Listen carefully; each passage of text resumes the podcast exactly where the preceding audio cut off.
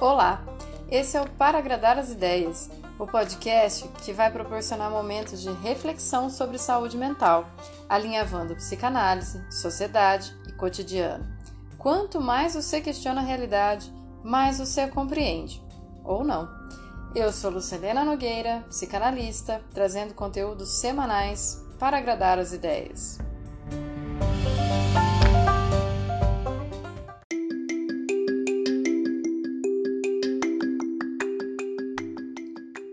Episódio de hoje é preciso amar a humanidade.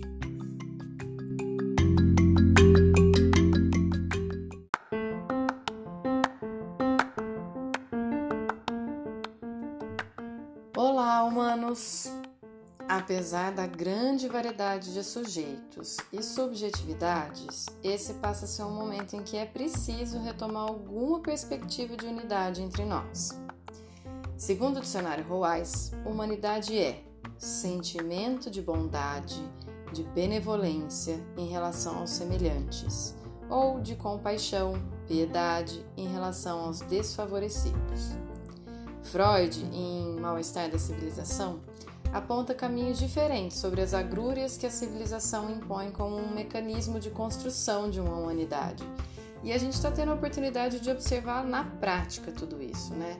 Seja pela atuação dos governos e autoridades responsáveis pelo bem-estar comum, é, vide ditador da Filipinas, que manda atirar em quem sai na rua, ou Trump, que manda interceptar aviões com máscaras e EPIs que iriam para a França, paga três vezes mais caro e leva para ele, seja pela atuação de cada cidadão na medida em que suporta o seu medo e as suas angústias. Na descrição da economia da perversão, Freud coloca que essa economia funciona mais ou menos assim. O sentimento de felicidade derivado de um selvagem instinto é, impulso instintivo não domado pelo ego é incomparavelmente mais intenso do que o derivado de uma, uma satisfação de um impulso que já foi domado. Se a gente olhar para isso, talvez a gente tenha uma boa opção para olhar todos aqueles que resistem intensamente a ficarem isolados, é, fazendo carreatas para que a economia não pare, porque como é que seria não ter disponível continuamente toda a gama de satisfação oferecida por uma sociedade de consumo que a gente construiu. Bom, mas o que eu quero resgatar, alimentar, acalentar é quem não tem tanta hostilidade assim para com o outro. Apesar de que nesse momento o único, nossa maior demonstração de afeto seja exatamente o não se aproxime. Isso colocou muitas pessoas para se reinventar, trancafiadas em suas casas, é, elas parecem se haver com os próprios sentimentos. Isso vai fazendo uma cadeia. Por aqui, aqui em casa, a ordem desses sentimentos foi mais ou menos assim. Primeiro, urgência. Eu preciso saber tudo que eu posso fazer para proteger a mim e quem eu amo. Depois, o medo. O que vem mais por aí? Eu nunca vivi isso. Será que eu estou agindo certo? Será que eu estou exagerando? Será que eu devia estar fazendo assim? Depois, negação. Eu vou aproveitar esse tempo para fazer tudo que eu não faço normalmente, limpar aqueles armários, ver aquelas séries, livros, nem vou acompanhar a notícia, é o mundo que se foda, eu tô protegida. Daí isso me deu na sequência uma tristeza. Não sou obrigada a ser firme o tempo todo. Eu vou ficar no sofá. Eu não quero mais nem saber de nada. Mas daí cansa, a tristeza cansa, ela precisa ser passageira. E começou uma adaptação. Bom, já que isso não vai passar tão rápido, como que eu faço para ficar mais possível? Daí entram as coisas bonitas para dividir com vocês. Eu acho que eu estou nessa fase e quero que essa adaptação seja uma constante.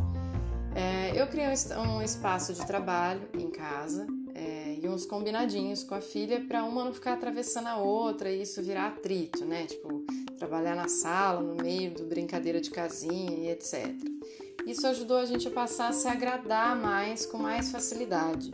É, esses dias, no intervalo entre um atendimento online e outro, rolou um piquenique no quintal, com direito à finalização com olhar estrelas.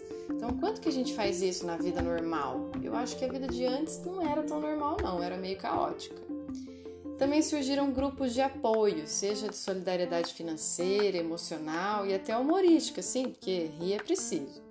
A gente só sente que está feliz pelo contraste entre a seri... seri... Opa, não quero falar essa palavra, será? Seriedade da vida e a leveza do riso. Então, tente praticar o riso mais vezes. E claro, ouvir. Ouvir me faz muito bem e eu estou descobrindo algumas coisas que podem se tornar outras fases. Por exemplo, é, você já se perguntou se você tem demonstrado de verdade seus sentimentos, aqueles que você tem se comunicado? Porque a gente está sentindo falta ou preocupado ou querendo saber das pessoas que realmente nos importam. E daí, o que, que adianta ter um milhão de seguidores e não ter ninguém para quem ligar? Não ter ninguém para te amar de volta? Eu acho muito bom que as nossas fragilidades estão ficando expostas, sabe? Essa coisa de ser forte caiu por terra, porque ninguém pode ser forte o tempo todo, então tá lindo de ver as pessoas se abrindo, mesmo que seja no vídeo do WhatsApp, dizendo: Ó, oh, não sai de casa, ó, oh, como é que você tá? E aí, já conseguiu parar de trabalhar? Tá lavando as mãos? A vontade que eu tenho é de fazer uma tradução direta do que isso significa no laço social. A gente está sempre dizendo com essas coisas, uns para os outros, assim: fique vivo porque eu te amo. Então tudo bem a gente chorar online, brigar com quem ainda não caiu a ficha de que é preciso parar, é, no Facebook, no WhatsApp, chamar aquela conversa, mandar um bilhetinho no vizinho, dispensar visitas de quem a gente não quer longe da gente, mas quem a gente não pode ter por perto agora, né? É, é muito importante que a gente demonstre os nossos afetos, pois são exatamente eles que tornam a gente humanos, né? A outra parte dessa história é que a luta para que todos fiquem isolados e salvos é que a gente está tentando evitar uma próxima fase que na vida de antes já era difícil, mas que viver agora em massa vai ser algo irreparável. A gente está tentando evitar, ficando isolado em casa, de viver lutos.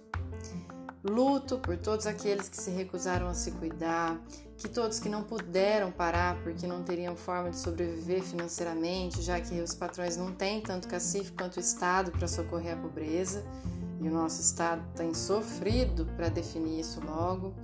É, quem dera não fosse lidar com a pobreza só em emergência, né, e também não demorasse tanto. Luto por aqueles que a gente vai ver como números nos jornais, mas que com certeza são amor de alguém. Então, para evitar esse luto, ou pelo menos tentar diminuir a proporção dele, a gente precisa praticar não sermos egoístas. Olha que eu nem tô falando em mega solidariedade como aquelas pessoas que se põem em risco para salvar o outro. É, eu tô dizendo abrir mão de alguns excessos seus que podem ser a necessidade básica do outro. Né? Muitos de nós vai se preocupar com dinheiro, pois é mesmo dinheiro um grande significante. Mas que tal medir o tamanho da possibilidade de cada um é, para quem você deve, por exemplo? Então, entre pagar o banco e pagar a diarista, meu, paga a diarista. Exatamente para ela não trabalhar, não se colocar em risco e ficar viva para a vida voltar ao normal depois e você poder contar com ela, né? Entre pagar a escola e o aluguel, do que, que você dá conta, né? Escolha a escola, a escola tem funcionários, o aluguel é parede, você está pagando parede, então se for necessário negociar com o seu locatário, negocie, às vezes só um desconto já te ajuda muito, né? É, o, o, desconto do locatário no aluguel já é suficiente talvez para você conseguir pagar a diarista mesmo ela não vindo trabalhar, mesmo ela vai continuar precisando comer, você também, então sabe esse de pouquinho em pouquinho, a chance que tem de nem o grande, nem o pequeno ficar sem, né? Porque manter as coisas na normalidade é manter a desigualdade que a gente vive no Brasil há muito tempo. E é uma desigualdade do mundo, mas a gente precisa se preocupar primeiro com a nossa parte. Então, até onde a gente alcança fazendo pequenas ações. Eu não sei até onde eu estou sendo clara, mas reconhecer que somos humanos ajuda a gente a pensar que aquele mais pobre, que está em maior risco, não precisa se tornar o personagem da música Construção do Chico Buarque, é, que, que, que, morre no sábado atrapalhando o tráfego, né? É, esqueci agora a letra. É, mas fala disso, né? De como a vida fica tão superficial diante da lógica capital, como se a vida fosse menos importante que a rotina, a economia, o dinheiro. Para mim, a gente pode sim se preocupar com dinheiro, se pré-ocupar, ocupar-se antes, né? Porque o dinheiro é consequência de um trabalho, de uma organização, de uma lógica. Né? A gente pode se pré-ocupar, faz parte. Mas cuidar é agora. É isso que vai ajudar a humanidade a continuar circulando entre nós. Então, mais devagarinho, um pouco mais triste, mais calma, mais talvez, sei lá, inquietada, eu queria dividir essas ideias com vocês. Onde você pode alcançar para diminuir a proporção do luto que a gente está prestes a viver.